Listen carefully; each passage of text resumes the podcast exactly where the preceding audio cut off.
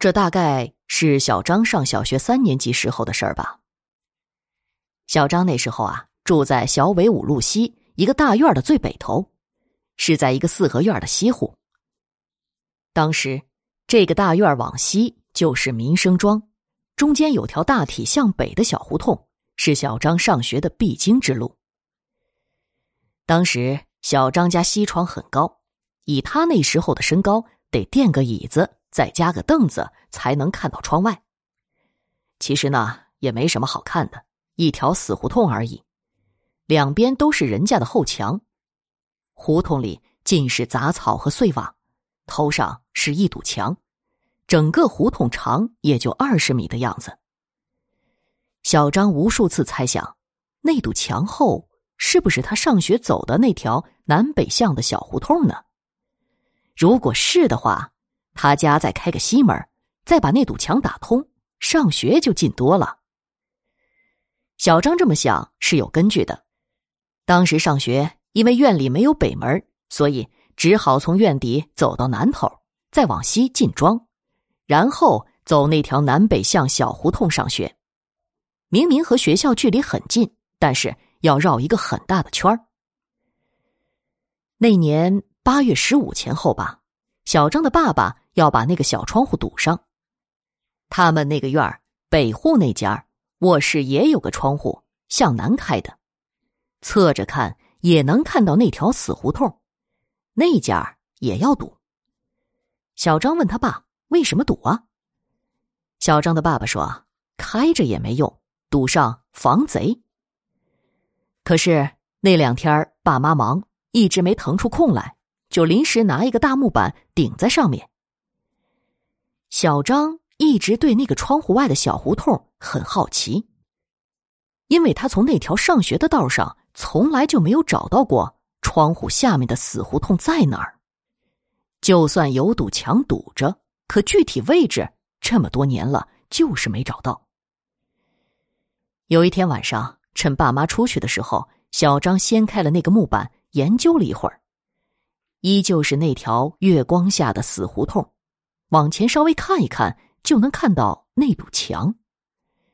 小胡同里很多的荒草、碎瓦片，在月光下呈现一个个的剪影。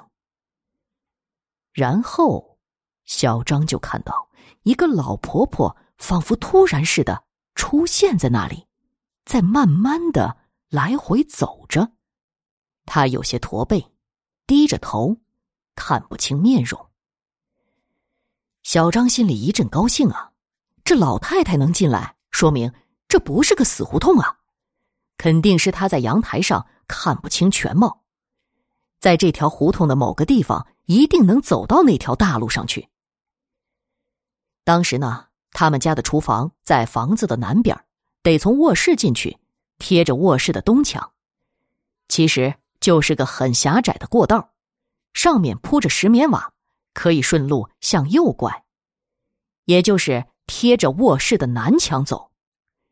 这里很窄，但是小张走过，侧着身子能过去。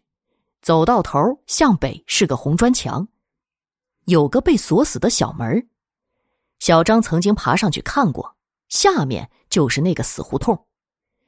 这事儿让小张更高兴了。那条死胡同如果确定不死的话，他从这里去上学就很近了，也就五分钟的事儿。等小张爸妈回来的时候，他把这个提议说了，却被一口回绝。再后来，小张的爸爸就把那个小窗户用砖头封死了，那个小门前面也被他爸垒了一道砖墙。有一次，小张去前面楼上一个同学家，在他们家后窗上往下看，能看到那个死胡同和他爸新垒的那堵墙。到了晚上，周围的院子里都有点点的灯光，只有这个地方和南面的一个院子里漆黑一片，像一个黑洞。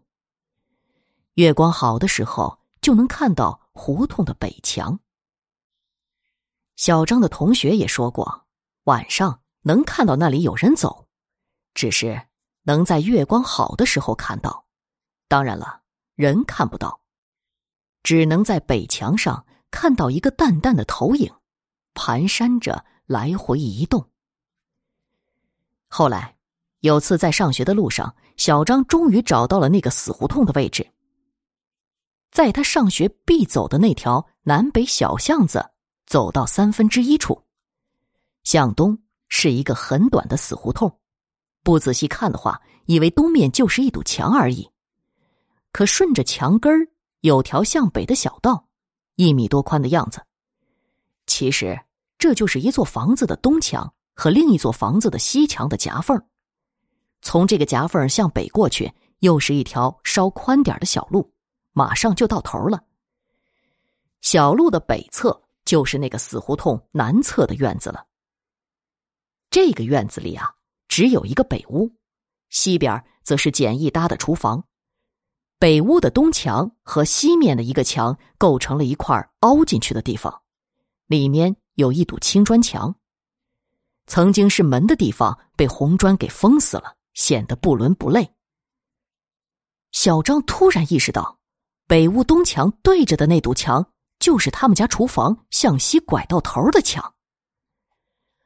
为了证明这点，小张踩着碎砖爬到那堵曾经有门的墙上，向东一看，他便看到了熟悉的东西——他家被堵死的后窗。目光再转回来，南边就是厨房后那个被锁死的小门，还有。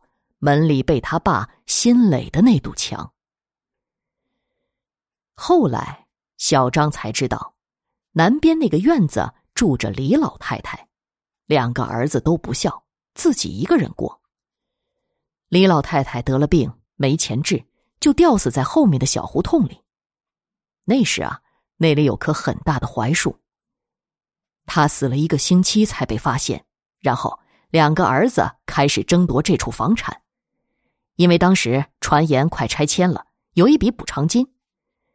老太太被火化后，两人连个墓地也没买，直接把骨灰盒埋在那个槐树下面。后来，小张上初二的时候，这里真的拆迁了。那时他早已经搬了家，不过他回去看过一次，就为了看看小时候生活的地方。他家那一片早已化为废墟。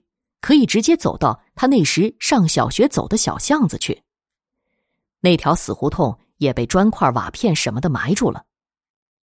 只是那堵东头的砖墙还没倒下，墙边是一个被刨出来的大树根，一个同样是被刨出来的骨灰盒，敞着口斜靠在树根上。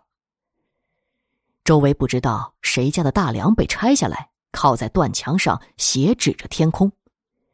一阵狂风吹过，带起了胡乱堆放在地上一堆吊顶用的金纸，缠到大梁上，簌簌作响。很多年过去了，小张也是从他爸爸和同事之间的谈话中得知啊，当时院里很多住在后面的大人都知道的这件事儿。那个小巷子李老太太家附近的人。也有些人知道，甚至有人想过办法将他送走，可都未能如愿。